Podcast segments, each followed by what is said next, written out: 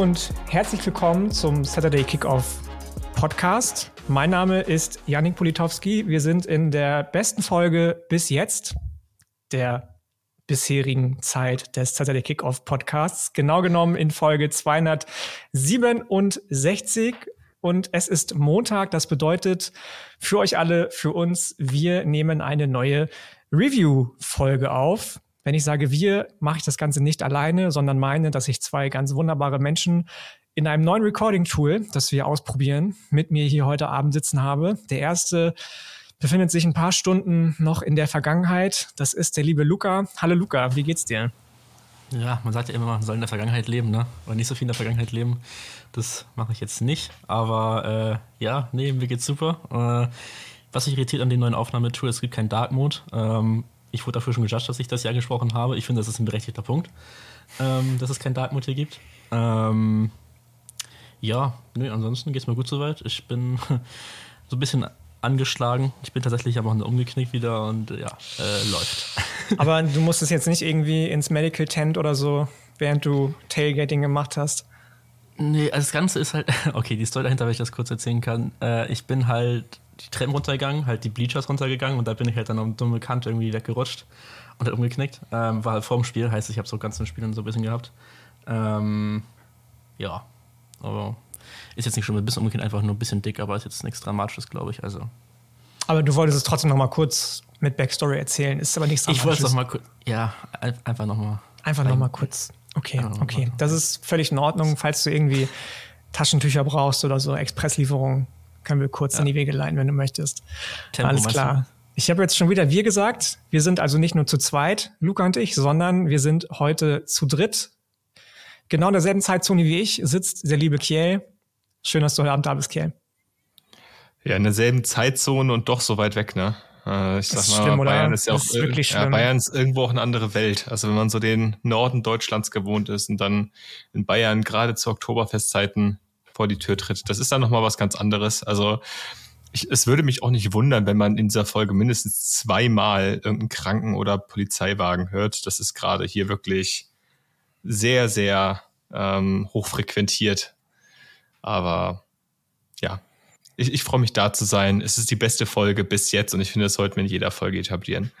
Es ist auf jeden Fall ein Mindset, dass man so ein bisschen ähm, vielleicht implementieren sollte in diesem Podcast. Ja, nicht so, dass wir uns nicht alle ja. sowieso schon so viel Mühe geben, wie wir können und noch so viel mehr darüber hinaus. Das glaube ich ganz fest. Aber ich finde, dass das als Mindset, als neues Mindset ähm, ganz gut ist eigentlich. Nicht gut. Ja, das sollten wir dann auch an Julian und an Sarah weitergeben, dass die beiden einfach mal wissen, wie jetzt hier der, äh, dass jetzt hier einfach der Wind, weht. Wind weht. Ja. Genau. Die Qualitätsoffensive. Wie viel sind wir schon? Die Saturday Kickoff Qualitätsoffensive ist äh, am Start. Ihr müsst wissen, die erste hat stattgefunden, als Luca und Kiel in diesen Podcast ähm, beigetreten sind. Und ob sich bis dahin was getan hat seitdem, das müsst natürlich ihr entscheiden.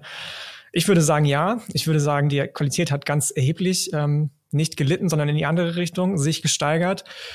Bevor wir in die offizielle Review von Woche drei mit den wichtigsten Happenings reinstarten, vielleicht das ein oder andere ähm, Thema, das aktuell aufkommt im College Football beziehungsweise uns beschäftigt, ansprechen. Ganz kurz, Luca, Simo, wie lief das am Wochenende? Ja, Krise. Äh, Krise. Hm. Große Krise. Also ich habe es angesprochen, das war jetzt gegen San Illinois das Spiel gewesen am Samstag. Ähm, es ist die größte Rivalry, das größte Spiel im Jahr immer von Simo. Heißt, war ordentlich Druck auch drauf.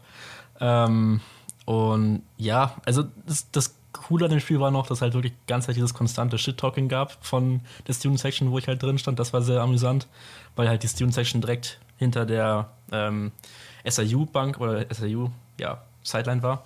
Ähm, und dann teilweise halt, weil das halt, musst du halt wissen dazu, dass Carbonell, das ist halt, wo SIU herkommt, wo die Universität liegt, das ist halt eine Stunde weg von hier. Heißt, die Spieler kennen sich untereinander, die Leute, die Studenten kennen untereinander alle so. Ähm, und dann gab es ja teilweise Situationen, dass der eine Typ neben mir irgendwie den Kicker von SIU kannte und die ganze Zeit mit dem geschickt talkt hat. So. Das war schon sehr amüsant. Ähm, ja, ansonsten zum Spiel selber. Wir wurden ja mehr oder weniger von einem 5'9 großen Quarterback namens Nick Baker zerstört, der mal entspannt für 460 Yards und drei Touchdowns äh, geworfen hat. Äh, das war sehr deprimierend. Äh, Ja, und das Spiel lief eigentlich am Anfang ganz gut. Also 5 zu 0 haben wir vorgelegen zur Halbzeit. Ähm, die Defense war überragend. Die Offense von SIU ist reinkommen am Anfang des Spiels. Und dann hat man das irgendwie halt hergegeben. so Und dann, ja, am Ende des Ende, das, das Ende war halt äh, kolossal. Also es, es war 25-20 für Simo. Ähm, und es war noch 1,46 auf der Uhr so. Dann dritter Versuch und vier. Unser Star Running Back Gino Hess, der sich zusätzlich verletzt hat, dann noch wieder fit war, ähm, bekommt einen Carry, er fummelt den Ball aber. Und SIU bekommt den Ball mit noch so einer Minute ungefähr auf der Uhr oder ein bisschen mehr, 1,30 war es dann noch ungefähr. Ähm, zu dem Zeitpunkt hatte SIU halt kein Timeout mehr. Das heißt, wenn wir das First Down bekommen hätten, wäre das Spiel durch gewesen. Zu dem Zeitpunkt liefen dann auch schon äh, so eine Warnung über das Scoreboard, dass man nicht das Feld stürmen soll. ähm, ist dann schlecht gealtert an der Stelle. Ähm, und dann marschiert SIU das Feld runter von der 38 und scored mit noch 11 Sekunden übrig. Das Stadion ist komplett still geworden, ähm, außer die kleine SIU-Section da. Ähm, und ja, so, ich muss sagen, ich war selten so gebrochen von einem Live-Sport-Event, was ich so in Person besucht habe. Ähm, ja. Auch wenn die Erfahrung dann eher negativ in deinem Herzen zurückbleibt, wenn du sagst, du warst selten so gebrochen. Mhm. Glaube ich schon cool, oder? So eine, so eine Rivalry, auch wenn sie auf ja. relativ kleinem Niveau sich bewegt, dafür, dass ja, es ähm, College Football ist, mal mitzubekommen, oder? Ja, auf jeden Fall. Also das würde ich auf jeden Fall auch Leuten, wenn ihr die Chance habt, mal zu generell zu irgendeiner Rivalry zu gehen, ob es jetzt Highschool, College, egal wo auch immer ist oder so, nehmt das mit. Das ist, das ist so eine ganz andere Atmosphäre als ein normales Spiel. Jetzt zum Beispiel letzte Woche gegen Lindenwood, das war halt ein reguläres Spiel, klar, war auch deutlich, aber ist einfach was anderes. Ähm, hat man schon gemerkt dann am ganzen Vibe auch ähm, vorm Stadion und dann so, ja. Ja, okay, nice, schön, schön, schön, schön, schön. Man muss das mal oft genug sagen, dann glaubt man das auch irgendwann, auch mhm. wenn Simo verloren hat. Nachdem wir jetzt das wichtigste Spiel der Woche besprochen haben, können wir eigentlich schon dicht machen heute, die Aufnahme, aber sieben Minuten wären ein bisschen wenig, glaube ich. Lasst uns mal reinstarten, wie Julian jetzt so famos sagen würde. Und ich würde vorschlagen, dass wir mit einem Spiel beginnen, das mh, mm, zumindest mir, als ich aufgewacht bin mitten in der Nacht und kurz die Ergebnisse gecheckt habe, nicht unbedingt einen Schauer hat über den Rücken laufen lassen, aber schon irgendwie die Laune vermisst hat und ich dann erstmal eine Zeit gebraucht habe, wieder runterzukommen und einzuschlafen, weil es irgendwie same procedure as every year ist. Ähm, und zwar ein Southeastern Conference internes Spiel. Florida hat gegen Tennessee, gegen die Volunteers gespielt in The Swamp zu Hause. Und Florida hat gewonnen tatsächlich. Das Team von Head Coach Billy Napier hat Tennessee relativ solide und souverän bei ähm, nicht ganz so vielen Punkten gehalten, wie man es sonst von Tennessee kennt. Ich habe relativ schnell, auch schon als ich ähm, dann, wie gesagt, aufgewacht bin und das gesehen habe, überlegt, guckst du es jetzt zu Ende? Vielleicht zieht Tennessee das ja doch noch irgendwie. Und falls nicht, woran könnte es gelegen haben, dass es bis jetzt so gelaufen ist, wie es gelaufen ist? Was waren eure Eindrücke von dem Spiel? Vielleicht möchtest du anfangen, Kjell, mal kurz ein bisschen uns mitteilen, was dein dein Eindruck war von beiden Teams, sowohl Florida, was bei denen richtig gut gelaufen ist, als auch bei Tennessee vielleicht dann nicht ganz so gut gelaufen ist, weswegen sie das Ding in die Grütze gesetzt haben. Hatte das Gründe auf der einen Seite nur oder waren da beide Partien dran beteiligt? Also, wenn ich jetzt so ein klassischer Football-Guy wäre und äh, so oldschool ticken würde, würde ich sagen, ja gut, Florida konnte halt den Ball laufen und Tennessee nicht. Ähm, und dann hat man es auch irgendwo, aber es, es war schon irgendwo sichtbar, dass Tennessee irgendwie in diesem Spiel Probleme hatte, so ein bisschen das, das Spiel zu kontrollieren. Das ging halt darüber los, dass man halt wirklich nicht den Ball laufen konnte. Im Gegensatz zu Florida, dann hat man leider Gottes viele späte Downs nicht konvertieren können, hat irgendwie seine offensive Production nie so richtig in Punkte ummünzen können. Ich fand, Joe Milton hat jetzt kein furchtbares Spiel gemacht, so muss man mal ganz klar sagen. Also der sah eigentlich okay aus. Ich fand auch vom Pocket Movement her hat er sich schon verbessert. Also ich habe mal ein bisschen darauf geachtet irgendwie habe ich mich am Ende des Tages gefragt, wie konnte das passieren? Es war irgendwie, es war nicht so, dass Tennessee hier chancenlos war. Gleichzeitig haben sie Gators offensiv aber auch einfach gut gemacht. Also die, wie gesagt, die konnten den Ball laufen. Trevor Etienne ähm, stand da rein von der Performance seinem Bruder Travis Etienne in nichts nach. Also äh, richtig, richtig guter Läufer, auch nochmal deutlich härterer Läufer als Travis Etienne das gewesen ist. Dafür vielleicht nicht ganz so speedy. Ähm, und irgendwie hat Florida dann geschafft, das relativ solide und relativ ungefährdet über die Bühne zu bringen. Und das ist das, was mich wundert. Also das war, es wirkte relativ schnell so, als hätte Florida hier gar keine Probleme, das Spiel zu kontrollieren, ohne dass Tennessee schlecht aussah. Und das ist eigentlich so eine Performance, die kennt man eigentlich nur von Top-Teams. Ich will ja jetzt nicht sagen, dass Florida ein Top-Team ist. Gleichzeitig war das eine sehr, sehr souveräne Performance, auf, die, auf der die Gators auf jeden Fall aufbauen sollten. Und ähm, ich bleib bei meinem Take, die Florida Defense ist for real. Also bin ich ehrlich. Also die ist, wenn sie da sein muss, ist sie da. Und da bin ich ein großer Fan von. Ja, also wenn ich jetzt so kurz ergänzen könnte, warum Florida gerne, Luca, äh, meiner Meinung nach gewonnen hat. Also zum einen musste Graham Mertz halt nicht mehr machen als so der Game Manager sein. Das ist jetzt gar nicht disrespektierlich gemeint, aber es Ach, ist halt, du mit deinem Graham Mertz gehate hier jetzt. Lass den jungen Mann mir leid, in Ruhe. Ich bin nicht der größte Fan. Er wollte ihn halt, aber gerade loben. Ich, ich wollte ihn gerade loben, genau. Also er war ja, er war ja unglaublich. Nachdem er ihn gewesen. als Game Manager hier degradiert hat. Das ist, das ja ist kein, das, ich finde den Trump Game Manager teilweise ein bisschen zu negativ gefasst, auch manchmal einfach. Also ich finde das auch gar nicht so schlecht. Geh ich mit, Luca, bin ich bei dir. Finde ich manchmal so, zu negativ. Ein römischer Feldgeneral. Wie auch denkst du ins römische Reich, Kill? Ich habe so gehofft, dass einmal, das einmal mussten wir es unterbringen. Ja, einmal ja, mussten wir es unterbringen. Gut, okay. Also, Graham Mertz, zurück zum Thema. Ähm, 80% Completion Percentage gehabt und muss halt nur 24 Mal den Ball werfen. Da also er ist halt auch bei den Third Downs immer da gewesen. Da, also er war effizient da so. Und Florida ist 4 von 4 gegangen bei Red Zone Trips, hat immer, wenn sie Red Zone war, ihre halt Punkte gescored. Das war bei Tennessee halt nicht der Fall. Mhm, dazu war die O-Line von Florida auch auf einem ganz anderen Level. Du hast halt nur drei Pressures zugelassen, einen Sack, was jetzt im Vergleich bei Tennessee. Die haben zwölf Pressures, zwei Sacks und dazu noch zwei Hits zugelassen. Also da war halt schon eine große Diskrepanz da. Mhm. Ja, und dann war halt einfach Florida's Defense, ähm, ich will jetzt, ich versuche den mal auszusprechen einmal, Princely Human Mielen, war das halbwegs richtig? Human Mielen, ja. Human Mielen, okay.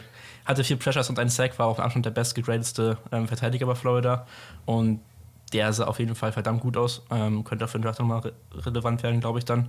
Ähm, und dann, was ich bei der Preview angesprochen hatte, dass Florida halt die Penalties im Griff bekommen muss. Das haben sie halt. Nur drei Penalties bekommen. Tennessee hingegen mit 13. Ähm, und halt dann die Sachen, die halt dann im Endeffekt das Spiel entschieden haben, mehr oder weniger. So. Und ja, ich war sehr überrascht, dass es dann doch so endet ist, weil ich echt dachte, dass Tennessee halt dann mehr exklusive Plays kreieren kann, dann doch irgendwo gegen diese Secondary von Florida, die halt gestruggelt hat bis jetzt. Aber ja, kein einziges 20 plus Yards Passing Play gehabt für Joe Milton. Ähm, von daher. Respekt an die Gators. Absolut, absolut. Kann ich nur mitgehen und da gar nicht mehr großartig was hinzufügen zu dem, was ihr jetzt schon ausgeführt habt. Ich hatte den Eindruck tatsächlich, dass das ähm, sowohl an der Offensive Line als auch an Joe Milton lag, dass die Offensive von Tennessee nicht so exekuten konnte, wie man das vorher gewohnt war von Händen hoch letzte Saison. Zum einen, entschuldigt bitte, Joe Milton natürlich ein ganz anderer Typ Quarterback als Hendon Hooker. Hendon Hooker ähm, war bekannt dafür, dass er den Ball schnell losgeworden ist, dass er oft in den ersten Read reingegangen ist. Und Joe Milton im Gegenteil dazu jemand, der zwar auch das Big Play sucht, aber gerne lange auch hinter der Offensive Line steht und erstmal guckt, wo ist das Big Play, das sich mir anbietet und im Gegensatz zu Hooker nicht dazu in der Lage ist bis jetzt, den Ball schnell loszuwerden. Das, was du auch meintest, Luca, Gray Mertz ist den Ball immer schnell losgeworden, was man von ihm auch gar nicht so kannte bei Wisconsin, wo er sich oft Sex ähm, und Pressures eingehandelt hat mit. Das sah wirklich, wirklich gut aus, muss ich auch sagen. Und das ging dann auch viel über Short Yardage bei, bei Florida, was bei Tennessee ja gar nicht der Fall war, weil Joe Milton immer, eben immer das Big Play sucht, immer tief gehen will, weil er zeigen möchte, wie, wie groß eigentlich sein Armtalent ist und wie bombastisch seine Armstärke ist, das ist was, was ihm vielleicht Heupel ein bisschen austreiben sollte, wenn er erfolgreich sein möchte mit diesem Quarterback. Auf der anderen Seite natürlich auch die Offensive Line durch den, durch das Fehlen von ähm, Cooper Mays erheblich geschwächt. Also im Gegensatz zu letztem Jahr, da sind einige Offensive Line Starter gegangen bei Tennessee ist da einfach die Tiefe nicht da. Und das hast du schon auch gemerkt jetzt gegen Florida. Ich fand auch die Defensive von Tennessee jetzt nicht so schlecht. Das hast du auch gesagt, Kiel, dass du nicht fandest, dass Tennessee schlecht aussah. Ich weiß jetzt nicht, auf welcher Seite des Balles du das meintest, aber ich fand die Defensive jetzt gar nicht so übel. Sie hat halt eben nur keinen einzigen Punkt, also da war halt kein Play dabei, das sie mal unterbunden haben. Sie haben viele Downs irgendwie frühzeitig beenden können, aber die wichtigen Plays sind trotzdem passiert für Florida. Und bei Tennessee sind dann eben die Punkte nicht aufs Board gekommen, weil die Offensive gestruggelt ist. Das, da kannst du noch so ein krasses Waffenarsenal haben. Da haben wir auch schon drüber gesprochen bei den Wide Receivers, bei den Running Backs, was da eigentlich so rumläuft. Wenn der Quarterback nicht liefert, schwierig dann, schwierig. Wenn wir darüber sprechen, beziehungsweise das Ganze jetzt so ein bisschen evaluiert haben, glaubt ihr, dass das auf der einen Seite A für Florida und auch für Billy Napier so ein Stück weit eine Initial- Zündung sein könnte und auf der anderen Seite Tennessee vielleicht in so eine Negativspirale ziehen könnte? Möchtest du anfangen, Luca?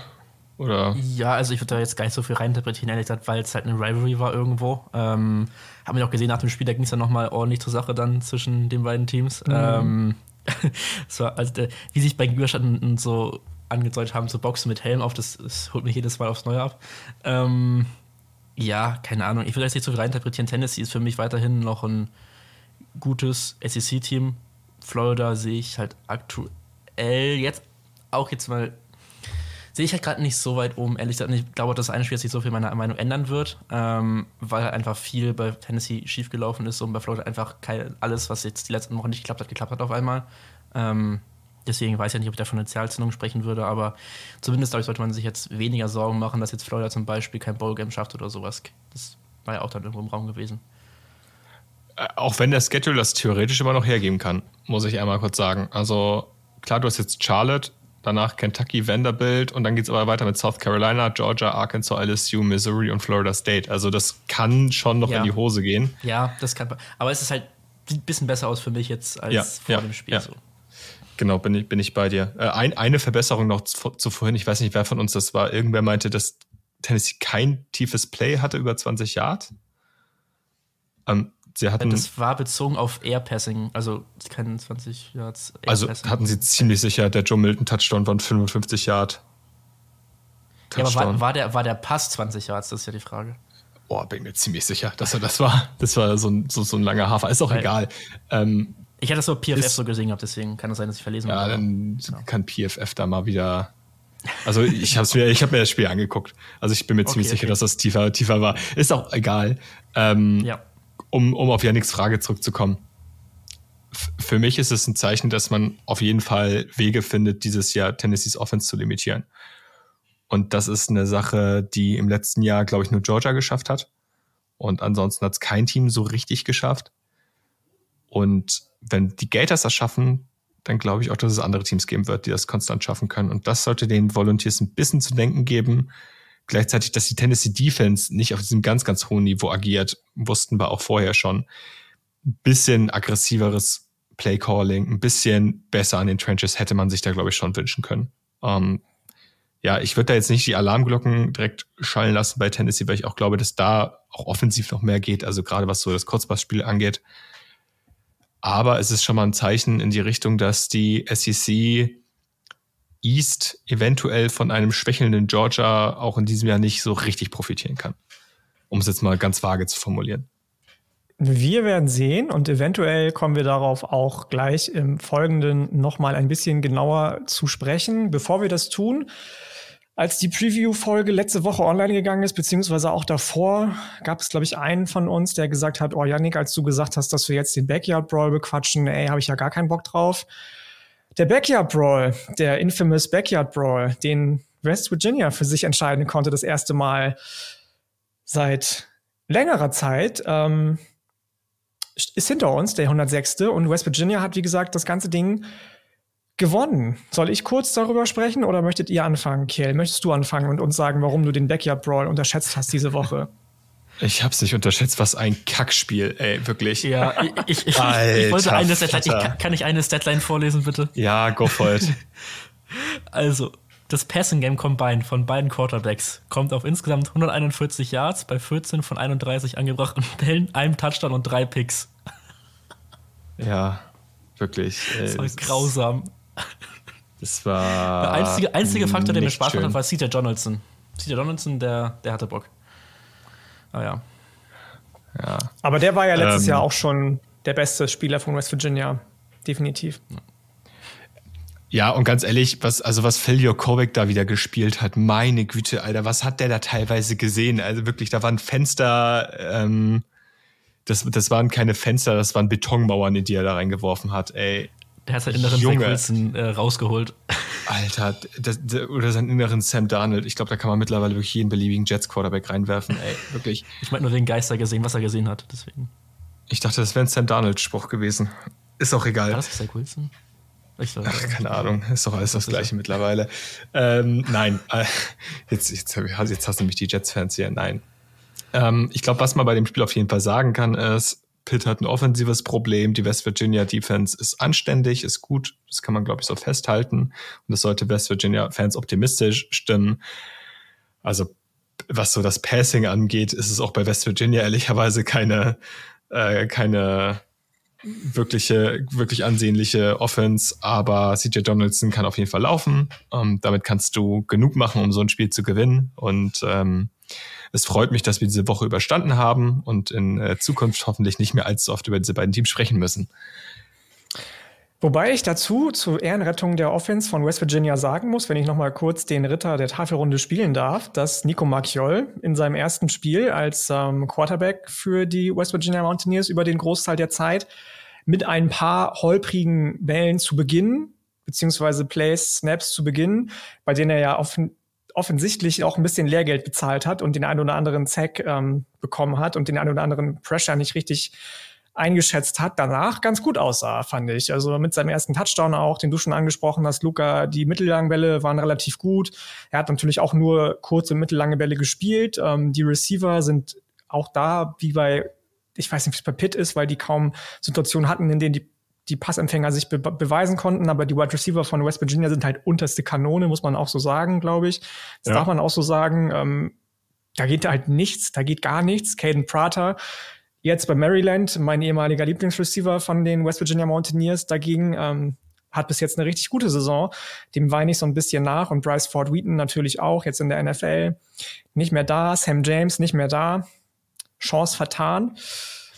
Schade Schokolade, was willst du tun? Ich hoffe, dass dieser Sieg jetzt nicht überbewertet wird von den Athletic Director und dem Department drumherum, das dafür sorgt, dass Neil Brown immer noch im Amt ist und dass, falls er die Saison weiterhin so reinscheißt, entschuldigt bitte, aber wie die Spiele davor und die Wochen davor, dass er dann nicht wegen dieses Siegs im Backyard Brawl gehalten wird, sondern dass dann nicht mal was passiert.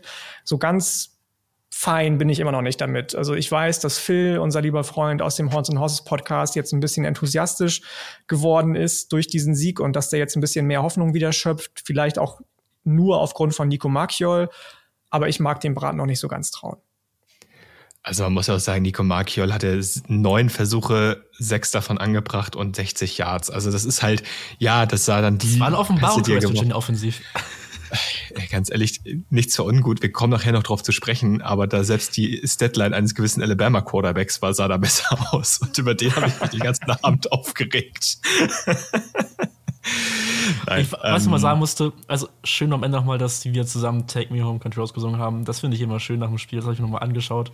Gab es verschiedene Videos wieder auf YouTube. War, war, schön, war schön. Da muss ich sagen, das ist auch wirklich, also ich weiß nicht, wie es in Amerika ist. Ich weiß nicht, ob du das jetzt schon mal bei Simo gemerkt hast, Luca, ob da auch mhm. mal jemand äh, Take Me Home Country Roads singt. Aber als ich das damals in München gesehen habe letztes Jahr und mitbekommen habe, dass das die Deutschen auch singen, das ist schon cool. Also das ist vielleicht ein kitschiger Trend irgendwie, aber das ist schon cool, das muss man sagen.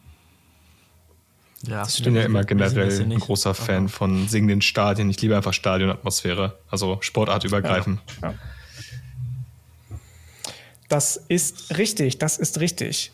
Man muss auch sagen, wir haben die Woche, glaube ich, so ein bisschen allgemein unterschätzt, oder? Wir haben ja gesagt bei der Preview, ähm, oh mein Gott, wir müssen uns jetzt hier auf die und die und die Spiele stürzen, weil mehr gibt's nicht. Alles in allem war das, glaube ich, eine relativ wilde Woche, oder? Gibt es noch irgendwas, was ihr kurz anbringen möchtet, was so euer Highlight des Wochenendes war, worüber wir jetzt noch nicht gesprochen haben, oder? Arizona State hat achtmal, hat es geschafft, achtmal den Ball äh, abzugeben in einem Spiel.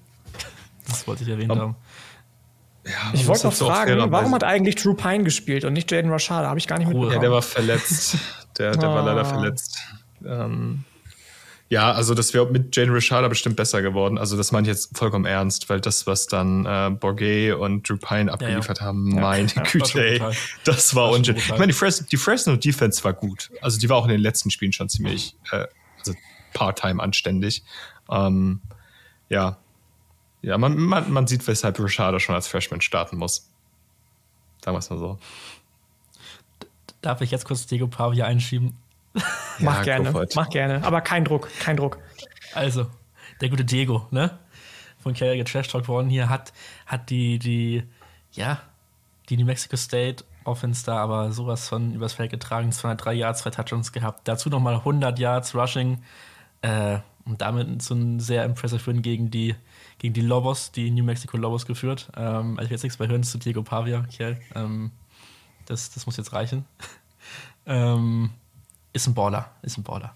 Das ist auch eine Wahnsinns-Rivalry, ne? Dass das zwei Programme aber, sind, die auf FBS-Niveau ja. spielen, finde ich so faszinierend, jedes Jahr wieder. Aber letztes Jahr ist das hat ja auch nicht gescheppert. Da gab es auch irgendwie Schüsse noch nach dem Spiel oder sowas danach äh, ums Stadion rum oder irgendwelchen Bars oder sowas. Also das Ach, hat, es ist richtig, ja, das geht richtig ab da bei dem, bei dem Spiel. Ist bis an der Reddit Fate Rivalry, aber ja. Aber, aber mal ganz ehrlich, Luca, ne? Ich meine, wir haben über das Team in diesem Podcast noch nicht viel gesprochen, aber Oklahoma geht gerade gut ab, oder? Also jetzt mal ganz ehrlich, die Competition war noch nicht so richtig da, aber du musst doch als Oklahoma-Fan richtig froh gerade sein. Ja, ich will mich aber noch ein bisschen zurückhalten, falls das Ding dann doch noch irgendwie wieder komplett an die, an die Wand fährt. Aber aktuell, sage ich jetzt mal vorsichtig optimistisch, ähm, bin ich vor, vorsichtig optimistisch eingestellt gerade. Ähm, der erste wirklich große Test, glaube ich, kommt jetzt halt jetzt in Woche 4 gegen, oder bei Cincinnati. Ähm, aber die sind ja gerade auch nicht so auf einem Form hoch. Von daher, ja, mal gucken. Aber ja, läuft ja. schon.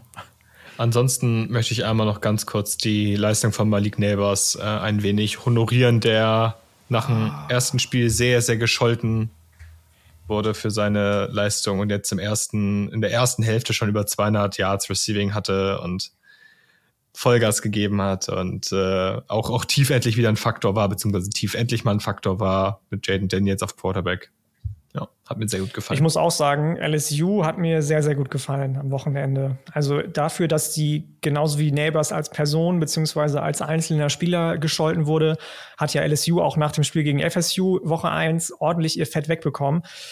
Die haben sich gut gefangen, finde ich. Also Brian Kelly ja. scheint da irgendwie was gefunden zu haben, um seinen Jungs beizubringen, Leute, das war gar nicht schlimm. FSU ist ein Top-Team, gegen die kann man nochmal verlieren.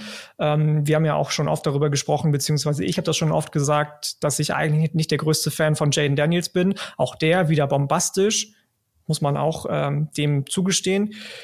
Bin ich gespannt, ob der irgendwie irgendwo dann doch nochmal sein, ja, sein Draft-Stock so ein bisschen in die Höhe schrauben kann. Und apropos Draftstock, ich glaube, das war die beste Überleitung, die ich in drei Jahren Saturday Kickoff Podcast jemals zustande gebracht habe.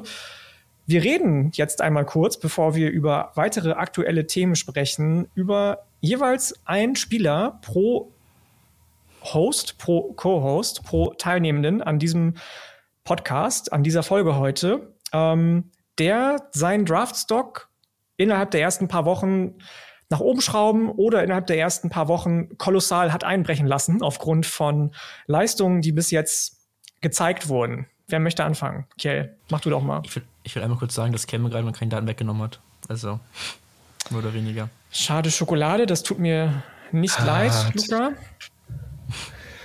Es ist so du schade. Dabei. Also, also, also fühl, fühl dich frei. Gut. Du hast keinen Druck, einen anderen Kandidaten auszusuchen. Ja. Also ich, ich, hatte, ich hatte eigentlich mal die Neighbors gehabt. Ähm, aber ja, sonst sprich über Malik Neighbors. Ganz ehrlich, sprich über Malik nee, Neighbors. Ich, nee, ich, ich, will, wir, sind jetzt schon beim Thema. Nee, nein, nein. Okay. Ich will jetzt dann, dann fang du doch mal an, Kiel, dann kann Luca noch ein bisschen überlegen. dann lassen wir Luca noch ein bisschen Zeit. Ja, ähm, sprechen wir über die unbeliebteren Positionen des, ähm, des American Footballs. Gerade in der Draft-Community sprechen wir die, über die Offensive Line. Und es ist im Prinzip, es ist ein Homer-Pick im negativen Sinne. ähm, wir werden, weiß, ja, wir werden früher oder später noch über Bama ein bisschen sprechen, auch über das, was da am Wochenende vorgefallen ist. Ähm, was man grundsätzlich zu Alabama sagen kann, ist, dass gerade offensiv allen Übels oder alles Übele, was da am Wochenende passiert ist, den Ursprung in der Offensive Line hatte. Und da muss man leider Gottes JC Latham, Right Tackle, bei vielen Mock Drafts irgendwie in der ersten Runde gehandelt, mit in die Verantwortung ziehen. Ähm, der hatte gegen Texas schon hier und da seine Abstimmungsprobleme mit, äh, mit Guard Tyler Booker. Gerade im, im Run-Game ging da teilweise echt nicht viel. Und jetzt am Wochenende gegen USF war auch einer der Tackles, die dann teilweise gegen, mit diesen Blitz-Packages komplett überfordert waren, die USF da gebracht hat. Und für mich ist es auch immer wichtig, wenn ich einen Tackle im Draft evaluiere, dass das, was um ihn herum passiert, auch ein Stück weit von ihm mit beeinflusst wird, dass er seine Nebenmänner irgendwie besser macht. Ähm, das merkt man oft, wenn irgendwie Freshmen auf Tackle spielen müssen und der Guard daneben Veteran ist, dann ist der Freshman auf Tackle grundsätzlich sicherer. Und JC Latham hat keine Sicherheit ausge, ausgestrahlt, ähm, wirkte genauso überfordert wie der Rest der Offensive Line, hat auch einen Sack zugelassen gegen, ähm, gegen USF, ähm, an Ty Simpson und wirkte einfach überfordert. Und das darf dir eigentlich in einem Power 5 gegen Cooper 5 Matchup nicht passieren. Und das darf dir vor allem als Offensive Tackle, der für die erste Runde des NFL Drafts interessant sein möchte, nicht passieren. Und das waren jetzt in den ersten zwei Wochen einfach schon zu viele Abstimmungswähler, auch von ihm, die dafür gesorgt haben, dass die Quarterbacks hier keine Zeit haben bei Alabama. Und das wird in der NFL Draft Diskussion auf den zurückkommen. Da bin ich mir 100% sicher. Nicht nur du, nicht nur du. Das, ich bin, glaube ich, nicht so negativ auf ihn wie du, aber alle Punkte, die du angesprochen hast, sind eben einfach auch vor allem jetzt letzte Woche mal offensichtlich geworden. Woran das liegt, kann ich dir nicht wirklich genau sagen. Also ich habe da wirklich überhaupt keine Idee, ob das an dem stetig wechselnden Personal, das Alabama ja auch auf den Coaching-Positionen in der Offensive in den letzten Jahren leider ähm, tragen musste, liegt oder ob das an anderen Dingen liegt. Ich habe gar keine Ahnung, überhaupt nicht. Ähm, ich weiß nicht, ob Luca jetzt schon so weit ist, dass er mit seiner Enttäuschung bis jetzt anfangen möchte oder so, ob ich jetzt mal weitermachen ah. soll. Da sind Sie erstmal noch bei, okay, Enttäuschung. Weil, äh, weil JC ja, Lettern war ja auch, war ja auch die negative, ja, ja, ähm, das negative Beispiel von Kiel. Wäre ich ready tatsächlich. Ja, dann schieß doch mal los. Also, das ist jetzt halt nur bezogen gewesen auf jetzt die Woche, weil ich habe das jetzt so ein bisschen. Oh, gar nicht schlimm, gar nicht schlimm. Okay. Ähm, müssen wir mal kurz bei JJ McCarthy reden, finde ich. Ähm, Fair. Also, die Statline an sich sah halt nicht wirklich gut jetzt aus. 8 von 13 für 143 Yards, zwei Touchdowns, drei Picks gegen Bowling Green ist halt jetzt nicht ideal, aber auch wenn man mhm. sich das Ganze mal anschaut und nicht nur auf die Stats guckt. Also das sah halt einfach meistens viel zu sloppy alles aus. Er hat jetzt die, also zwei von den Picks waren einfach schlechte Entscheidungen. Da hat er einfach dann, der eine Wurf ist er rausgerollt, ähm, nach links rausgerollt und hat dann den Ball auch irgendwie versucht wegzuwerfen, wo er unter Druck war. Ähm, und dann ist er intercepted worden. Der andere, das war, glaube ich, ein Pick in der Endzone, der dann intercepted wurde, einfach falschen Read gemacht hat. Ähm, und das, der dritte Pick war einfach ein kriminell unterworfener Ball so. Ähm, und das darf dir halt, also klar, war jetzt nicht spielentscheidend gegen Bowling Green, aber wenn es halt gegen im Game gegen Ohio State passiert oder gegen, gegen Penn State, dann verlierst du halt ein Spiel damit mit so einer Leistung und das sollte halt jetzt nicht öfter passieren. Ähm, deswegen bin ich da erstmal so ein bisschen wieder auf der Hype-Bremse bei JJ McCarthy drauf, muss ich sagen, ähm, weil das hat mich jetzt echt nicht überzeugt. Kann ich nachvollziehen, kann ich nachvollziehen. Ähm, ja. An sich, JJ McCarthy sicherlich kein schlechter Quarterback, aber ich glaube, dass die ersten drei Spiele, klar, die Competition war nicht die beste, aber wahrscheinlich auch genau deswegen, die Competition war nicht die beste. Mhm. Und dann schon solche Deadlines rauszuhauen, auch das ist legitim. Jeder kann mal einen schlechten Tag haben, aber ja. da bin ich bei dir. Gegen Bowling Green so abzuliefern, in Anführungsstrichen, weiß ich nicht unbedingt. Wir bleiben in der Big Ten, wenn wir uns meinen Spieler der Stunde in Anführungsstrichen angucken, der seinen Stern mehr oder weniger wieder und, und den Sheffield zurückgestellt hat, ähm, anschauen. Das ist von Wisconsin, der Running Back eigentlich Nummer eins, wie wir alle gedacht haben, Braylon Allen. Ich kann euch nicht genau sagen, woran das liegt. Braylon Allen kommt bei Luke Fickel nicht so wirklich zum Zug bisher. Allgemein Wisconsin irgendwie noch nicht so da, wo ich sie gesehen habe innerhalb dieser Saison. Ich war ja relativ hoch, hoch, genau, hoch auf sie. Ähm, schon zur ersten Saison von von Luke Fickel, der muss anscheinend noch so ein bisschen sein, sein Team finden. Auch Tanner Mordecai sieht noch nicht so gut aus, wie ihn viele aus SMU-Zeiten in Erinnerung haben. Der muss seinen Rhythmus definitiv noch für sich, ähm, ja, für sich auch finden. Bei Braylon Allen, helft mir gerne, wenn ihr wisst, woran das liegt, aber Chad Melusi zieht ihm so ein bisschen im Moment ähm, die, die, die, die Trinkgelder aus den Taschen und ich habe keine Ahnung warum. Also, also ja, ich würde eher sagen, dass dann das Chess Melusi einfach viel besser geworden ist. Irgendwie, weil Brian Allen, wenn man jetzt mal so schaut, hat immer noch 7,1 Yards per Carry so und seine Performances waren jetzt nicht unbedingt schlecht, was jetzt das reine Rushing angeht. Also Receiving Game hat er jetzt irgendwie halt nie wirklich so funktioniert und da hat Chess Melusi auch so ein bisschen den Rang abgelaufen, würde ich sagen. Ähm, aber ich sehe es jetzt gar nicht so dramatisch aktuell bei Braylon Allen, muss ich sagen. Ähm, ist einfach eine andere Rolle, in der er gerade irgendwie eingesetzt wird. Und Chess Medusi halt eher dieser, ja, Receiving, Big Play Guy, halt gerade einfach noch ein bisschen mehr, ja, Big Plays irgendwie halt produzieren kann als Braylon Allen. Aber ich glaube, dass bei Braylon Allen das auch noch kommen wird dann wieder. Also Vielleicht habe ich mich auch ein bisschen zu sehr blenden lassen von dem Spiel gegen Washington State. Da haben sie allgemein nicht so gut ausgesehen. Da haben sie ja. 22, 31 verloren. Die anderen beiden Spiele, Luca, du hast es gesagt, gegen Georgia Southern und äh, Buffalo, 94 Yards oder 41 Yards, jeweils zwei Touchdowns, ja. okay, fair. Gegen Washington State hat er einfach nur mal 20 Yards gehabt. So. Und da sah halt Chess Melusi deutlich, deutlich besser aus. Und ähm, okay, das ist fair. Das äh, mag sein, dass ich mich da habe ein bisschen blenden lassen, dann will ich mal nicht so sein und Sarahs Herz nicht ja. brechen. Also ich, ich finde schon, dass man auf jeden Fall so ein bisschen das mal anmerken kann. Ähm, einfach man auch so ein auf bisschen, Fall, auf jeden Fall. Einfach auch deshalb, weil man ja auch dann am Anfang des Spiels immer sieht, okay, wer ist jetzt so der Running Back 1 da? Und gerade so im ersten Quarter hat Chess Malusi jetzt schon die Prio und zwar die relativ klare Prio gegenüber Braylon Allen bekommen. Und ich glaube, Braylon Allen ist immer noch ein super Running Back, aber äh, Luca, Luca hat es ganz gut gesagt, wenn da halt ein besserer hinter ist dann, oder daneben ist, dann bekommt der halt ähm, einen höheren Workload, zeigt dann aber auch vielleicht schon so ein bisschen hinsichtlich NFL Draft. Ob das dann jetzt wirklich Ende der erste Runde ist, lieber Sarah, oder so, das äh, wird sich dann später noch zeigen. Genau, genau, das war mein Punkt. Ich hatte ihn auch relativ hoch, hoch auf meinem Board bis jetzt. Der war für mich immer so in zwischen der Range 4 und 6. Ob das immer noch so ist, ob es bei euch auch so schön ist, I doubt it. Beziehungsweise bei Julian wird es ganz sicher so schön sein. Der liebe Julian ist nämlich im Urlaub, es sei ihm gegönnt. Auf Bali, wenn mich nicht alles täuscht. Ganz, ganz viel Spaß auf dem Wege einmal kurz. Dann haben wir die negativen Beispiele abgehakt. Luca, jetzt darfst du anfangen mit deinem Positivbeispiel. Wer hat dich bisher sehr, sehr yes. Also ich würde nicht sagen, groß überrascht, weil ich hatte ihn letzte Saison schon so ein bisschen auf dem Schirm, aber er hat jetzt diese ersten paar Spiele immer so ein bisschen mehr im Vordergrund gespielt, weil er einfach für mich ähm, ja eine der größten Waffen in dieser Offense war. Und es geht wieder in die Offense zurück jetzt. Äh, aber das bleibt bei der Offense erstmal. Äh, ich will ein bisschen über Ben Sinnott, Titan von Kansas State, reden. Ähm, der hat jetzt die ersten drei Spiele schon echt gut abgeliefert. Hatte jetzt äh, ja gegen Troy, das war so ein bisschen der Downer gewesen. Da hat er jetzt auch nicht viel Tages bekommen jetzt aber. Das Spiel auch relativ eindeutig, deswegen. Hm.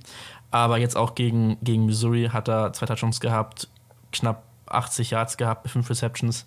Ähm, und sieht einfach, hat einfach eine viel größere Rolle jetzt in der Kansas State Offense, ist so ein bisschen der Go-To-Guy für Will Howard, wenn es mal jetzt brenzlig wird, auch bei engen Situationen. Ähm, dazu ist halt einfach auch, finde ich, ein, ne also neben seiner Receiving Ability halt auch ein, finde ich, ein durchaus solider Blocker und auch immer wieder im, im ja, Rushing Game ähm, gefährlich und nicht zu unterschätzen. Ähm, also als Blocker, nicht als Rusher selber, aber als Blocker. Ähm, und dazu kommt als ja, Receiving Tight End, finde ich, hat er unglaublich softe Hände und das sieht alles sehr natürlich bei ihm aus. Muss zugeben, er läuft jetzt noch nicht den aller, ja, die allermeisten komplizierten Routes. Er meint einfach nur so Seams und vielleicht mal eine Flat oder eine Auto oder sowas. Ähm, aber es reicht ja vollkommen aus als Tight End, äh, zumindest jetzt gerade. Ähm, und ja, bin auf jeden Fall sehr positiv überrascht worden, wie er jetzt aktuell bei Kansas State ähm, ja, sich positionieren kann, vielleicht jetzt für den Draft. Das muss man mal schauen. Also er hat jetzt halt die ersten drei Spiele schon knapp, ja, kurz schauen, ein Drittel von den Yards, die er letztes Jahr hatte, in der ganzen Saison.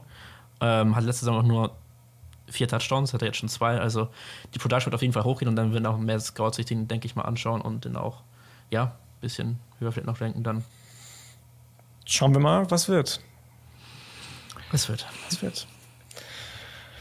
Ja, okay. ein schöner, ja, ein Name, über den wir noch gar nicht gesprochen haben hier. Schön, dass du den mal mit reingebracht yes. hast. Ich habe den, glaube ich, am Wochenende, ich glaube, bei Dan Brookler in irgendeinem Tweet oder so gesehen und hatte den gar nicht so richtig auf dem Schirm. Ähm, ist auf jeden Fall mhm. berechtigt, den hier mal anzusprechen. Boah, ich weiß nicht. Nehmen wir jetzt, nehme ich jetzt einen offensichtlichen Namen oder nehme ich jetzt einen Namen, der weniger offensichtlich ist? Ich glaube, ich nehme jetzt noch einmal den offensichtlichen Namen, weil ich glaube, dass der wirklich auch First Round Hype kriegen wird, früher oder später. Und das ist einfach Keon Coleman von Florida State. Ja, jetzt am Wochenende gegen Boston College, kleiner Bummer und ähm, nicht ganz so dominant, wie man das jetzt in den letzten Wochen so von ihm gewohnt war. Aber dieses Size in Kombination mit dieser Beweglichkeit und dieser Athletik am Catchpoint, das ist am College sehr, sehr außergewöhnlich. Das sieht man eigentlich fast, fast gar nicht. Muss ich sagen. Ja, ja, das ist wirklich fast kriminell und es gibt diese Spieler, da habe ich keine Ahnung, ob das in der NFL funktioniert. Aber ich glaube, dass mindestens ein Team in der NFL darauf wetten wird, dass es in der NFL funktioniert. Und deswegen glaube ich, dass Kieran Coleman von Florida State relativ früh einen Abnehmer an der NFL finden wird. Bin ich gespannt drauf, muss ich gestehen. Ich habe auch überlegt, ihn zu nehmen, beziehungsweise auf der anderen Seite dann FSU komplett zu gehen und aufgrund dessen, dass Keon Coleman so rasiert, zu sagen, dass Johnny Wilson mein bisheriger Verlierer ist, was den Draftstock anbelangt. Ähm, Keon Coleman könnte so ein bisschen der DK Metcalf des ähm, nächstjährigen Drafts werden, der nächstjährigen Draft werden. Auf der einen Seite wird der super viel Hype generieren, auf der anderen Seite wird es mich aber auch nicht überraschen, wenn dann doch zu viele oder wenn dann doch einige Teams auf den ähm, verzichten und der irgendwie gegen Ende zweite Runde, Anfang dritte Runde noch da ist und dann zumindest die ersten Jahre, weil das einfach so ein physisches Mismatch ist, richtig rasiert, richtig abgeht. Luca, hast du noch was dazu oder? Mach weiter. Ach, ich habe eigentlich alles gesagt dazu. Ja. Okay, okay, alles klar. Dann äh, mache ich mal weiter und beende diese Runde mit einem Spieler, der jetzt schon ein paar Jahre am College verbracht hat und der jetzt auch immer noch ein weiteres Jahr am College verbringt. Ich habe mal gezählt, der ist seit 2018 in den College-Gefilden unterwegs. Das heißt, eins, zwei, drei, vier, fünf, in seiner sechsten College-Saison, hatte leider mit Verletzungen auch zu kämpfen in den letzten Jahren, aber ist nicht unbedingt nur aufgrund des Teams, bei dem er jetzt spielt, sondern auch aufgrund dessen, dass er sich, glaube ich, einfach verbessert hat nochmal, trotz dessen, dass er schon 24 ist. Grandios zurückgekehrt in die Saison. Wir reden über den Quarterback der Notre Dame Fighting Irish, Sam Hartman. Oh boy, das war so klar. ist mir egal, ist mir egal. Ist mir egal. Ich fahre den jetzt bis zum Ende durch hier, den Hype Train. Ich fahre bis nach Unerkenschwick, wenn es sein muss. Ich ziehe das durch. ich ziehe das durch. Schon über 1000 Yards geworfen, ähm, 13 Touchdowns, kein Interception. Hat auch bei langen Bällen diese Saison bisher relativ gut ausgesehen. Die Waffen dafür hat er in den letzten Jahren nicht immer gehabt bei Wake Forest unfassbar guter Leader für die Offensive Line, geht gut seine Reads durch, ist immer noch nicht der mobilste, gar keine Frage. Und dann ist es vielleicht einfach nicht der Prototyp-Quarterback, den du heutzutage suchst. Aber wenn wir uns wieder in Richtung des viel zitierten Begriffs Game Manager heute bewegen, dann ist es, glaube ich, jemand, der zumindest in eine gute Backup-Rolle reinschlüpfen könnte in der NFL und nachdem sich einige die Finger lecken werden, wenn man sich anguckt, dass auf der anderen Seite so Quarterbacks wie Sam Darnold immer noch Backup-Jobs haben, warum nicht Sam Hartman? Ja, finde ich sehr fair. Ich meine, Julian würde jetzt ganz, ganz, ganz laut schreien, aber die Arme. Ach, das ist mir egal. Das ist mir, weißt du, das ist mir inzwischen sowas von egal. Julian hat ja sowieso, ohne das jetzt böse zu meinen, jeder von uns hat einen eigenen Ansatz, was das anbelangt. Die Draft-Evolution hat ja sowieso einen ganz, ganz krassen Fokus auf die Physis, auf die Athletik.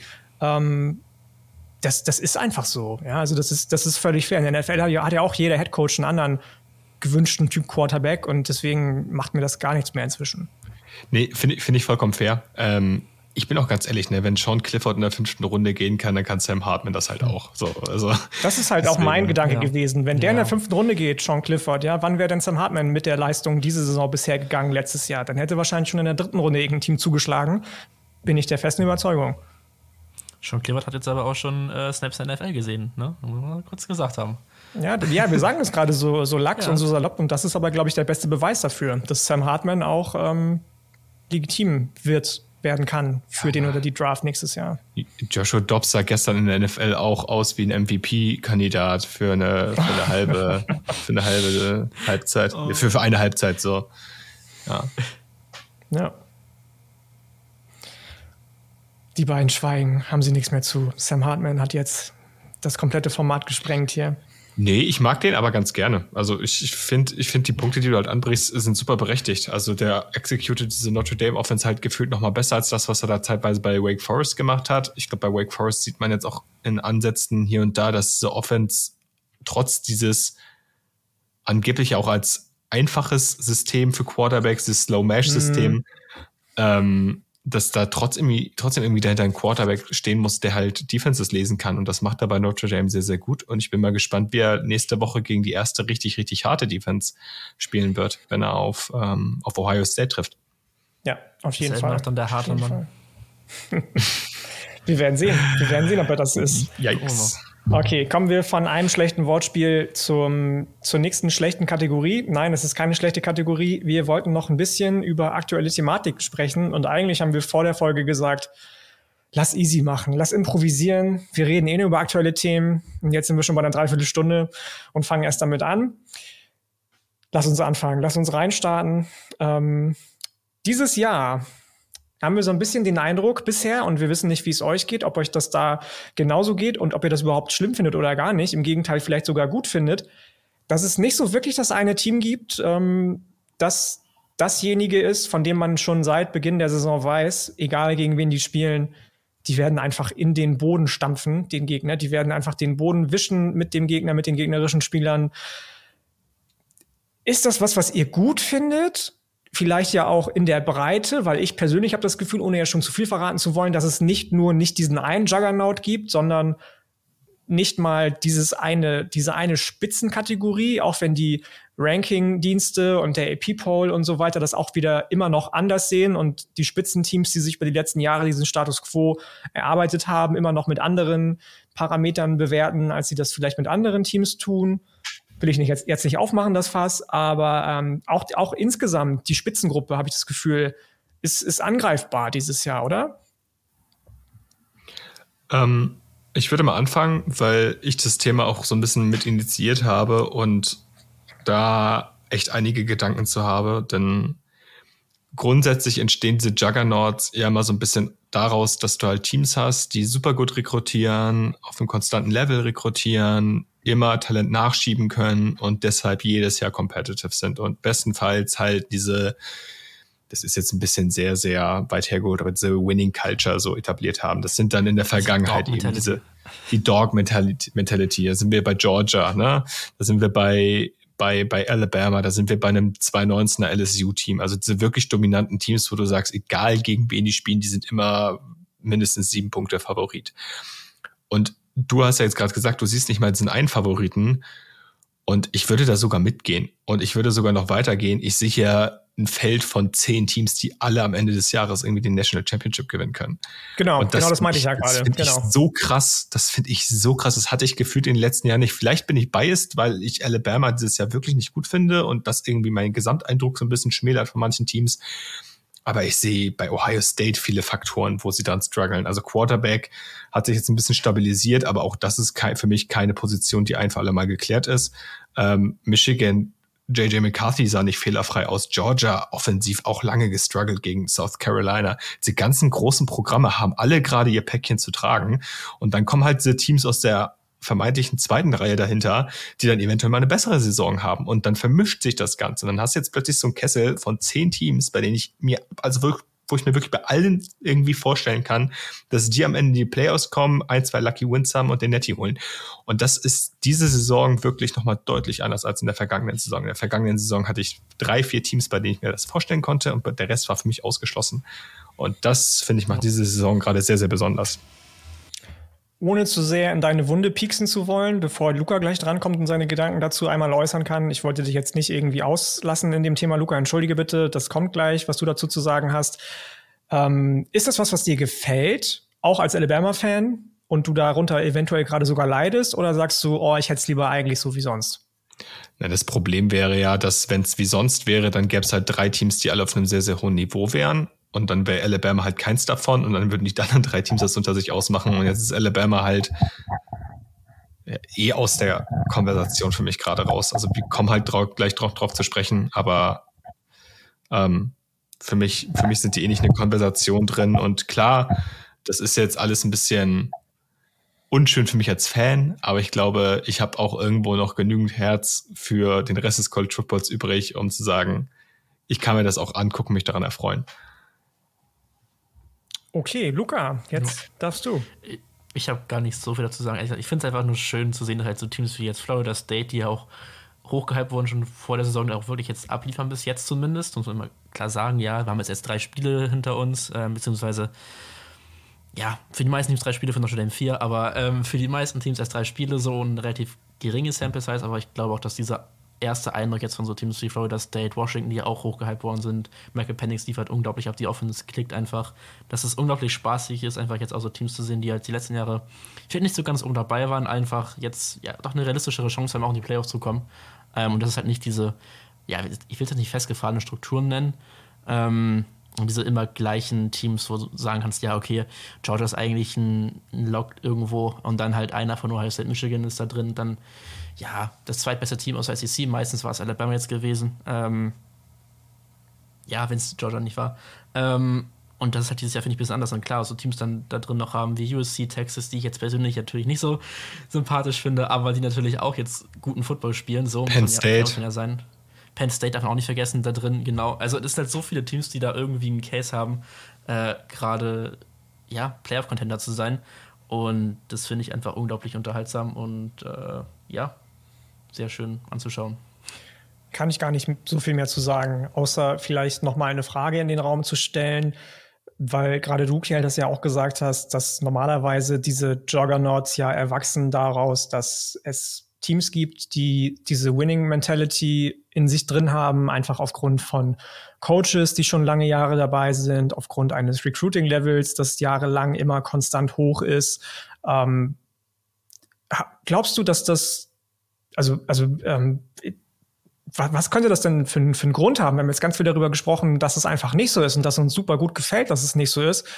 Warum ist es ausgerechnet dieses Jahr mal anders? Hast du irgendwie für dich identifizieren können, okay, das liegt jetzt bei den meisten Teams daran, dass der Quarterback vielleicht nicht so gut ist, wie er sonst ist und das Team trägt?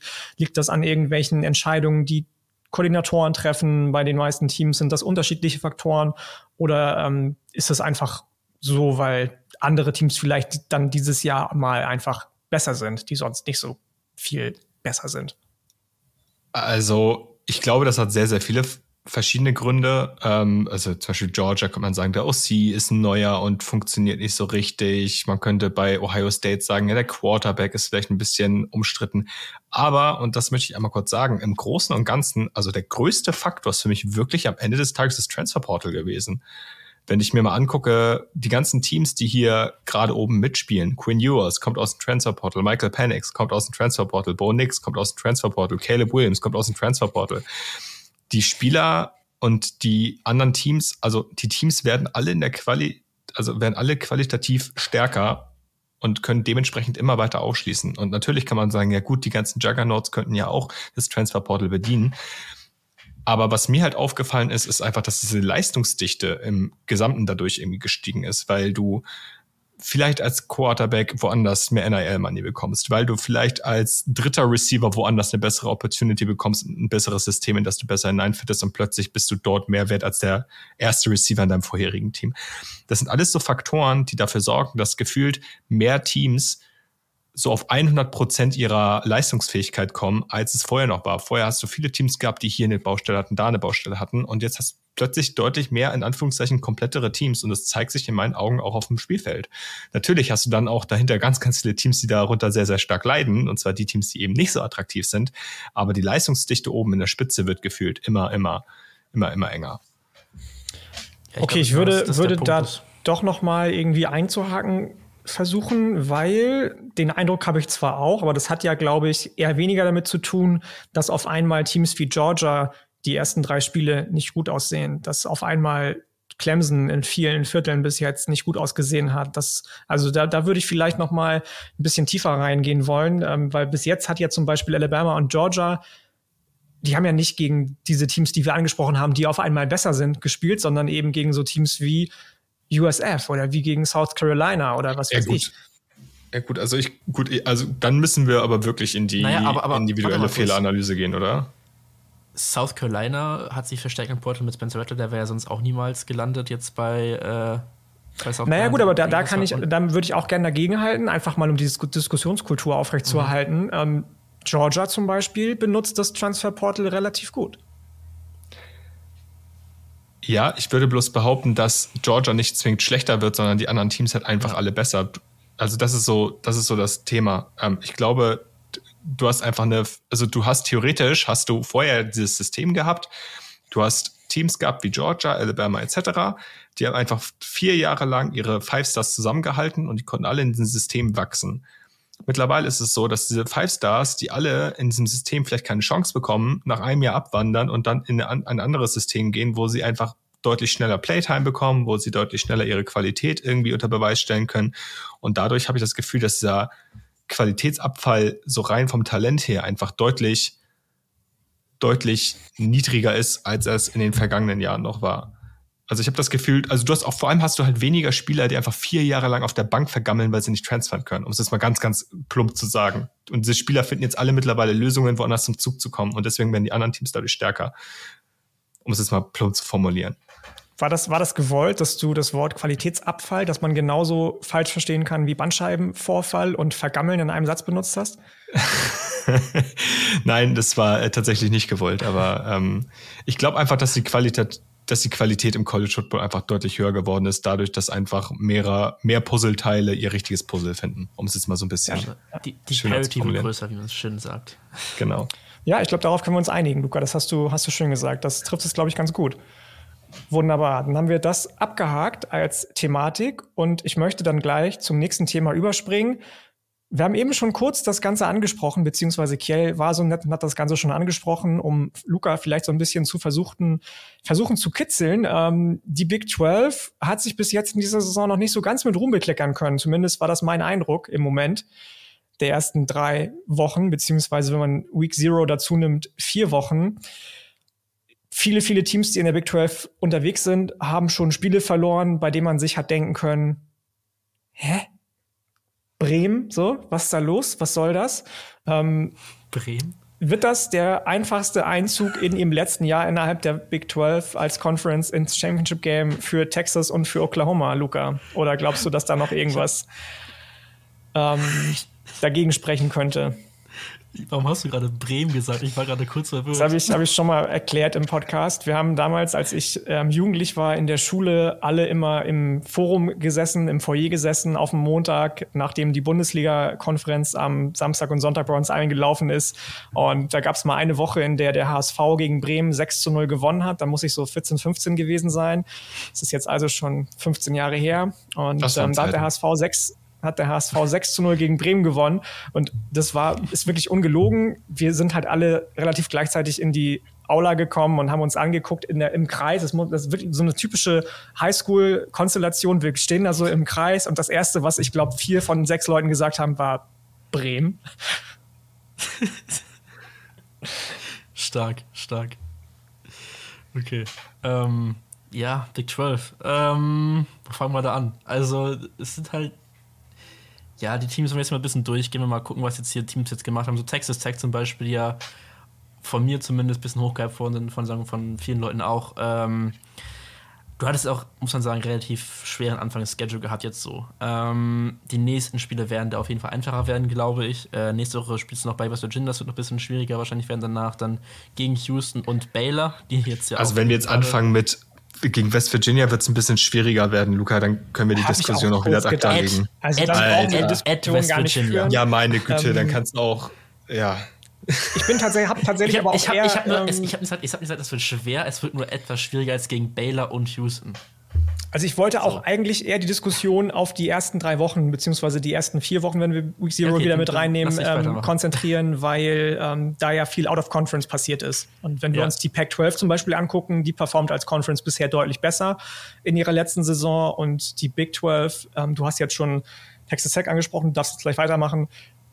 Bei der sieht das eben einfach ganz und gar nicht so aus. Ja, mein Oklahoma State hat gegen South Alabama jetzt verloren. Das sind halt so Teams, gegen die du normalerweise als Power 5 Team gewinnen solltest. Ähm, oder auch Cincinnati, die jetzt gegen Miami of Ohio verloren haben. Ja, äh, ja. Klar, hast du Spiele bei Kansas State jetzt gegen Missouri. Klar, ist auch ein Power 5 Team. Das finde ich, kannst du dann schon noch mal eher verlieren. Ähm, mhm. Vor allem, weil es halt noch SEC-Team ist und SEC ja eigentlich noch ein bisschen talentmäßig besser sein sollte. Ähm, aber ja, du hast halt, du hast halt nach Oklahoma und Texas einfach eine, finde ich, eine riesengroße Lücke, was die Qualität an Teams oder die Masse an Talent bei den Teams angeht. Man sieht mir schon in den Recruiting-Rankings einfach, dass Oklahoma und Texas, die Blue Chip Ratio im Vergleich zu anderen Teams, ist einfach, ja, die Lücke zwischen den Teams einfach unglaublich groß und da bestätigt jetzt einfach nochmal, dass es der richtige Schritt für Oklahoma und Texas ist, jetzt die Conference zu verlassen wahrscheinlich und nochmal dann in die SEC zu gehen, wo halt das Talent ähnlicher sein wird, das Level ähnlicher sein wird ähm, was bei Oklahoma und Texas gerade rumläuft, jetzt im Vergleich zu anderen Big 12 Teams, wo halt jetzt diese Gap halt schon merklich aufgeht irgendwo. Ähm, will nicht sagen, dass es schlecht für die Big 12 ist unbedingt, weil du halt dann jetzt eine komplett ausgeglichene Conference haben wirst in der nächsten Saison, weil du halt so viele Teams hast, die irgendwo ja, Chancen haben werden, aber es wird halt diese großen, ja, krassen Namen, die jetzt bei Oklahoma Texas halt letzten Jahre mal durchgekommen sind, so, das wirst du halt erstmal nicht haben und ist halt die Frage, ich, ich kann absolut, absolut noch nicht abschätzen, was für ein Team da jetzt langfristig irgendwann Big 12 etablieren wird, oben an der Spitze, weil es einfach zu viele gibt und zu viele Teams da irgendwo gerade strugglen oder ja, keine Ahnung, ist einfach sehr, sehr unvorhersehbar gerade alles. Ja, ja, du hast jetzt schon einige Teams angesprochen, die sich sehr schwer, schwer getan haben. Kansas hat gegen Nevada auch nur mit sieben Punkten gewonnen, beispielsweise. Das passiert auch nicht alle Tage. Hast du noch was dazu zu ergänzen, Kjell, oder hat Luca schon das Ganze relativ gut ausgeführt? Ich weiß nicht, ob ich Luca vielleicht nicht richtig zugehört hat, habe, aber haben wir Iowa State gegen Ohio angesprochen? Nee, das, das hatte ich vergessen tatsächlich, ja. Auch das noch nicht, kommt auch noch, dazu. So brutal. So brutal. Ähm, also das, es ist schon fair, das hier mal zu thematisieren, dass die ganze Conference. Ähm, ich glaube, Oklahoma und Texas tun sich insofern gut daran, dass sie, wenn sie dann mal gegen eines dieser Teams straucheln, dass das dann einfach nicht so, also das, das ist ja immer das Thema bei Oklahoma und auch bei Texas jetzt gerade im letzten Jahr gewesen, dass diese Teams eigentlich im ihrem A-Game deutlich, deutlich besser sind als die meisten Teams dieser Conference dieses A-Game aber nicht oft genug abrufen können, um dann verlieren sie halt gegen eben so welche Teams. Ähm, ich glaube, Oklahoma und Texas tun sich eben gut daran, diese Conference zu verlassen, weil du dann diese Trap-Games in der eigenen Conference nicht mehr hast. Also klingt jetzt erstmal ein bisschen weird, aber wenn du halt gegen einen SEC-Opponent verlierst, wie beispielsweise gegen, nennen wir zum Beispiel mal Arkansas, dann ist das irgendwie, wird das nochmal anders gesehen, als wenn du jetzt in der Big 12 aktuell gegen Kansas verlierst, obwohl Kansas eventuell sogar das formstärkere Team ist als Arkansas. Einfach mal als Beispiel.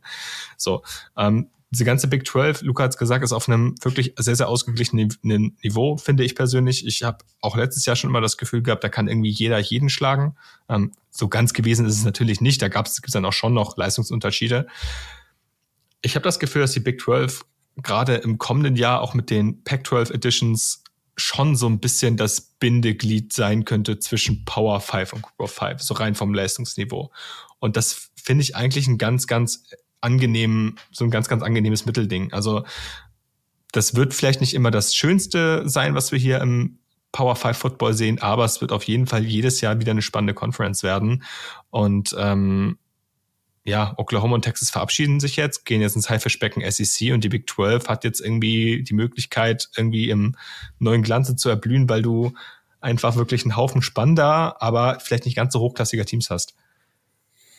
Ja, ja, kann ich auch gar nicht mehr großartig viel zu sagen. Das, was Luca gesagt hat, ähm, trifft es auch, also hat es auch relativ auf den Punkt gebracht, was ich dazu sagen wollte. Ich finde es merkwürdig, muss ich sagen, weil wir das ja gerade die letzten Jahre eben genau andersrum gesehen haben, dass Texas und Oklahoma ihr A-Game deutlich zu wenig abrufen konnten, dafür so Teams wie Kansas State sich oft über ihrem eigentlichen Niveau bewegt haben und vielleicht auch overperformed haben.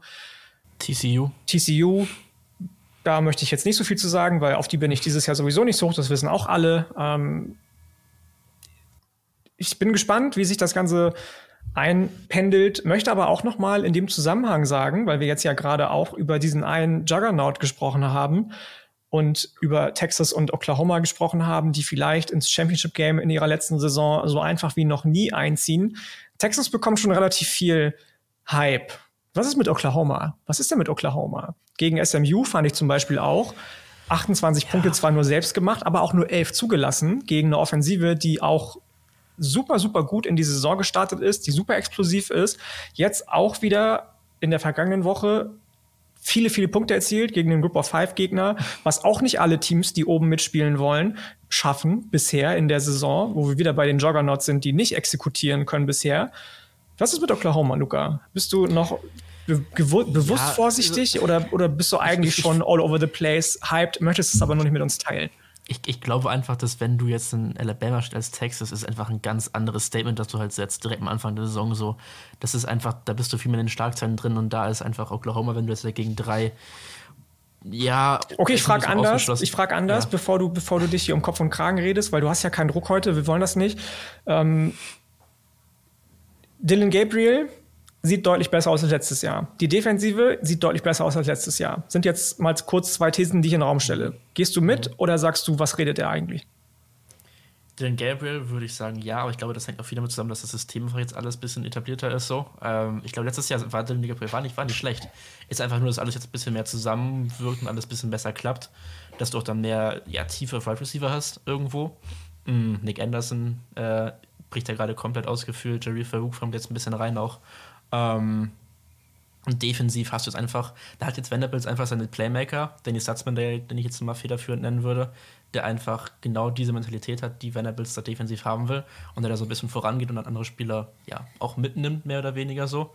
Ähm, und das klappt einfach alles gerade viel besser. Aber wie gesagt, ich, es sind halt jetzt bis jetzt nur schlechte bis mittelgute Group of Five Gegner gewesen und deswegen würde ich das Ganze nicht zu hoch hängen ich kann mich nur wiederholen, es gab auch schon Teams diese Saison, die gegen schlechte bis mittelgute Group of Five Gegner nicht so gut ausgesehen haben und teilweise auch FCS-Gegner nicht so gut ausgesehen haben. ich habe nicht Alabama gemeint, ich habe das Lieblingsteam eines anderen Co-Hosts gemeint, ehrlich gesagt, aber es ist egal. Ja, ich, ja. Ich, ich, ich, bin gerade positiv eingeschritten. Ich muss auch sagen, die spielen gerade besser, als ich erwartet habe. Aber die ganz großen Spiele kommen erst noch bei Oklahoma. Von daher, ja. Möchtest du noch was ergänzen, Kiel?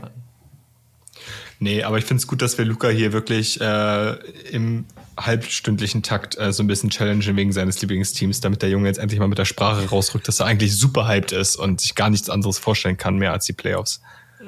Ich muss gestehen, ich bin hyped, College wenn ich ganz Playoffs. ehrlich bin. Also ich habe ja Texas als College Football Playoff ähm, Tipp und Pick gehabt. Ich bin sehr hyped auf Oklahoma, muss ich gestehen. Ich, mir gefällt das richtig gut, was sie spielen bisher. Okay. Als ob das jetzt so abwegig wäre, als ob das jetzt noch nie vorgekommen ist, dass Oklahoma in den Playoffs war. Sag, Nein, um Gottes Willen, so meinst du das ja Nee, nee, ich, nee, ich meine ich mein Luca. Ach so, okay. Ich sehe das absolut nicht kommen dieses Jahr, dass Oklahoma in den Playoffs spielt. Also Big 12 Champion wäre das allerhöchste der Gefühle, wirklich. Das Ding ist, es ist, ist, aber es ist schon noch so ein bisschen Preseason-Pessimismus bei dir, oder? Weil du jetzt einfach nicht so hoch auf dem Team warst. Aber von dem, was du gesehen hast, kannst du jetzt eigentlich nicht unzufrieden sein. Ja, es ist noch viel Preseason mit drin, muss ich dann okay. wahrscheinlich schon zugeben. Gut. Ja, okay. Ja. Ich glaube, dabei, dabei können wir es dann belassen. Und wir hören auch auf, dich zu challengen jetzt. Also mit Augenzwinkern. Alles gut. Vielleicht, ich vielleicht gerne auch einmal noch heute. Ist ja nicht ohne Grund mein Lieblingsteam. Okay, okay. Ich will es ja nicht so in den Vordergrund pushen, weil ich denke, dass es jetzt noch nicht so krass war, was sie bis jetzt Wir haben das schon ein paar Mal gesagt, Luca, du darfst dich gerne auch öfter in den Vordergrund stellen. Sei ruhig, sei ruhig mutig. Sei ruhig mutig. Ähm, von dem einen Lieblingsteam von Co-Host A zum Lieblingsteam des Co-Hosts B, mit dem ich hier heute sitze. Co-Host B ist in dem Fall Kiel. Was ist bei Alabama los, Kiel? Was, was, was, was ist da los da rein?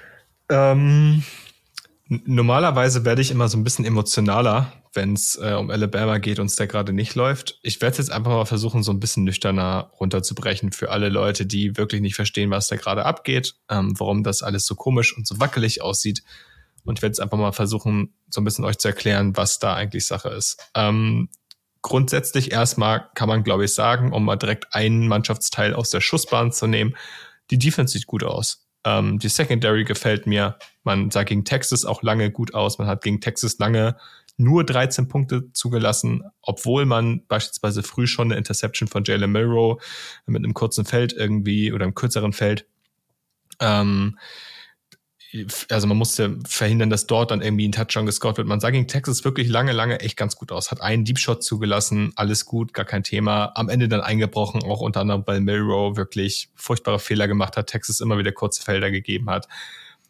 die Defense nehme ich hier raus aus der Schussbahn. Auch sehr, sehr gute Spieler dabei gewesen. Der Pass war vielleicht ein bisschen underwhelming. Im Spiel jetzt gegen USF am Wochenende war es wieder besser. Dallas Turner sah gut aus, Chris Braswell sah gut aus. Deontay Lawson solltet ihr euch auf jeden Fall für den Draft angucken. Ich werde das jetzt in jeder Folge erwähnen. Ähm, das ist eine gute Defense. Die, die Offense ist tatsächlich, und das sage ich jetzt einfach mal so ganz, ganz klar in diesem Spiel das schlechteste gewesen, was ich unter Nick Saban bei Alabama jemals gesehen habe. Du hast zwei Quarterbacks ausprobiert. Du hast, nachdem du Jalen Melrow gebencht hast vor dem Spiel, hast du Tyler Buckner ausprobiert. Das hat überhaupt nicht funktioniert. Der hatte viel Druck im Gesicht, sah aber sowohl ohne als auch mit Druck furchtbar aus, unfassbar inakkurat, als Passer super limitiert, einfach kein, kein guter Spieler. Ähm,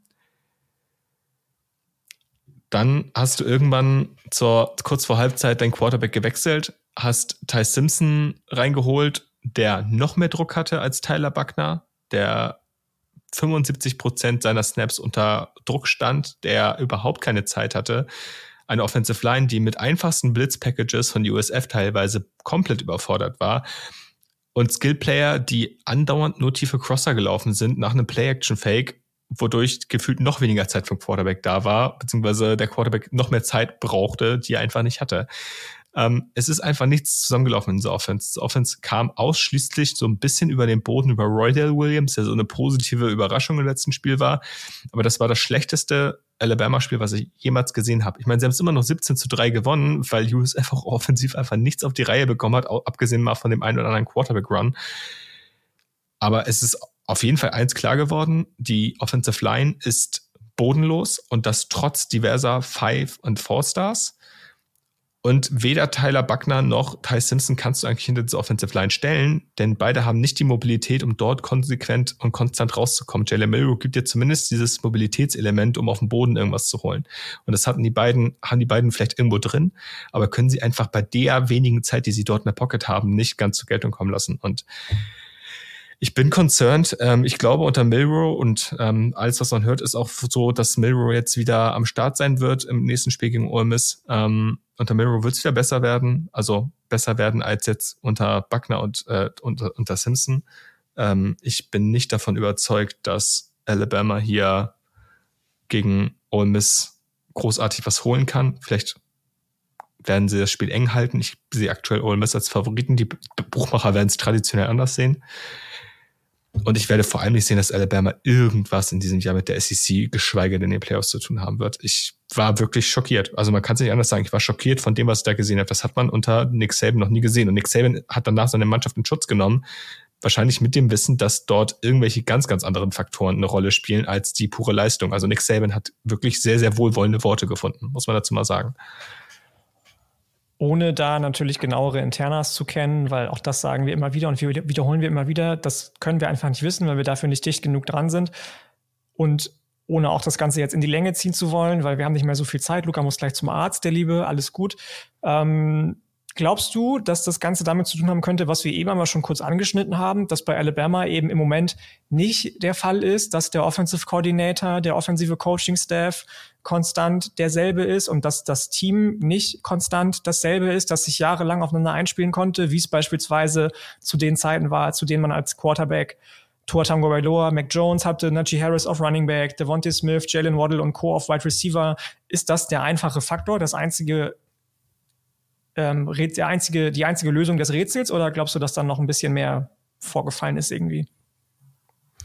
Ich glaube auf jeden Fall, dass das ein Faktor ist. Also du hast auf jeden Fall das Problem, dass beide Koordinatorenposten wahrscheinlich relativ wenig Impact haben auf das, was da gerade passiert, beziehungsweise dein Offensive Coordinator einen sehr, sehr großen Impact hat, aber der es nicht schafft, irgendwie ein konstantes äh, Passing Game, geschweige denn eine konstante Offensive irgendwie aufs Feld zu bringen. Also, muss man ganz kurz zu sagen, ich glaube, ähm, Kevin Steele ist defensiv nur eine Marionette von dem, was Saban und andere Coaches da machen. Der hat überhaupt kein Mitspracherecht. Also, das klingt jetzt ein bisschen sehr drastisch. Nick Saban hat es in der Pressekonferenz auch verneint, aber die Koordinatoren haben irgendwie alle gar kein Mitspracherecht und am Ende des Tages hat man das Gefühl, irgendwie nimmt da, übernimmt da keiner richtig Verantwortung für das, was auf dem Platz passiert. Also ist es jetzt Nick Saban, der da irgendwie gerade verkackt? Ist es jetzt irgendein Offensive Coordinator? Ist es Kevin Steele selber? Ist es jetzt der D-Line-Coach? Irgendwie hört man da alles. Und keiner weiß so wirklich, woran es jetzt gerade scheitert, weil auch niemand so richtig dafür Verantwortung übernimmt. Nick Saban haut halt auch einfach nicht auf die Kacke, was ich mich persönlich irgendwie wundert. Also ich würde mir irgendwie mal wünschen, dass da mal auf den Tisch gehauen wird, damit ein paar Leute mal verstehen, dass da irgendwie was besser laufen muss. Es passiert nichts und alle fragen sich, woran es liegt. Keiner kann sich da irgendwie eine Antwort so, also keiner kann sich dann irgendwie eine Antwort drauf rein. Das ist crazy. Ich, mir fehlen so ein bisschen die Worte da. Ich wollte es nüchtern betrachten, aber kann ich gerade nicht. man merkt es, man merkt es, dass sich das Ganze auffühlt und deswegen würde ich auch vorschlagen, wir belassen es jetzt dabei. Falls euch als Community dazu Dinge einfallen, ähm, würde ich sagen, Lasst uns das gerne offen diskutieren, weil das haben wir noch gar nicht angesprochen. Natürlich dürfen wir auch all diese Diskussionen wieder und weiter in unseren Discord-Server und in unsere Discord-Channels ähm, hineintragen, in denen wir mit euch immer sehr, sehr gerne diskutieren. Wenn ihr daran auch teilhaben möchtet und daran teilnehmen wollt, dann werdet gerne Supporter oder SupporterInnen. Das Ganze geht für, ich glaube, wenn man das Ganze jährlich bezahlt, 2,50 Euro im Monat und man es monatlich bezahlt, 3 Euro. Das ist wirklich nicht viel Geld. Selbst wenn ihr dieses Geld nicht habt, fühlt euch frei, uns Fragen zu stellen auf allen möglichen Social-Media-Kanälen etc. pp. Schreibt uns privat über den ähm, Podcast, Account, Twitter, Instagram, wo auch immer ihr uns finden möchtet. In diesem Sinne kann ich, glaube ich, nur sagen, vielen Dank, Luca, vielen Dank, Kiel. Es war eine sehr spaßige Folge. Ich glaube, das neue Aufnahmetool hat uns nicht ganz so viele Probleme bereitet, wie, bis, wie ich gedacht habe. Ich habe gedacht, dass es ein bisschen holpriger wird, muss ich gestehen. Ähm, mal sehen, ob wir noch was anderes ausprobieren oder ob wir es dabei jetzt belassen. Wir werden es euch wissen lassen. Ähm, vielen Dank euch beiden. Habt ihr noch irgendeinen Spruch zum Ende hin oder? Ja, SIU, FU und äh, Boomer Sooner. Vielen Dank ja. dafür, Luca. Roll Tide. Roll Tide. Das, das klang sehr traurig, Kay. Das klang sehr traurig. Fühl dich, fühl dich umarmt. Ihr Lieben, viel Spaß beim Zuhören dieser Folge. Wenn die am Dienstagmorgen, glaube ich, oder vielleicht ja auch Dienstagabend, da Julian ein bisschen Zeitverschiebung hat in Bali, auf Bali rauskommt. Bis zum nächsten Mal. Wir freuen uns auf Donnerstag auf die nächste Folge mit euch, von uns. Macht es gut, bleibt gesund und bis dann.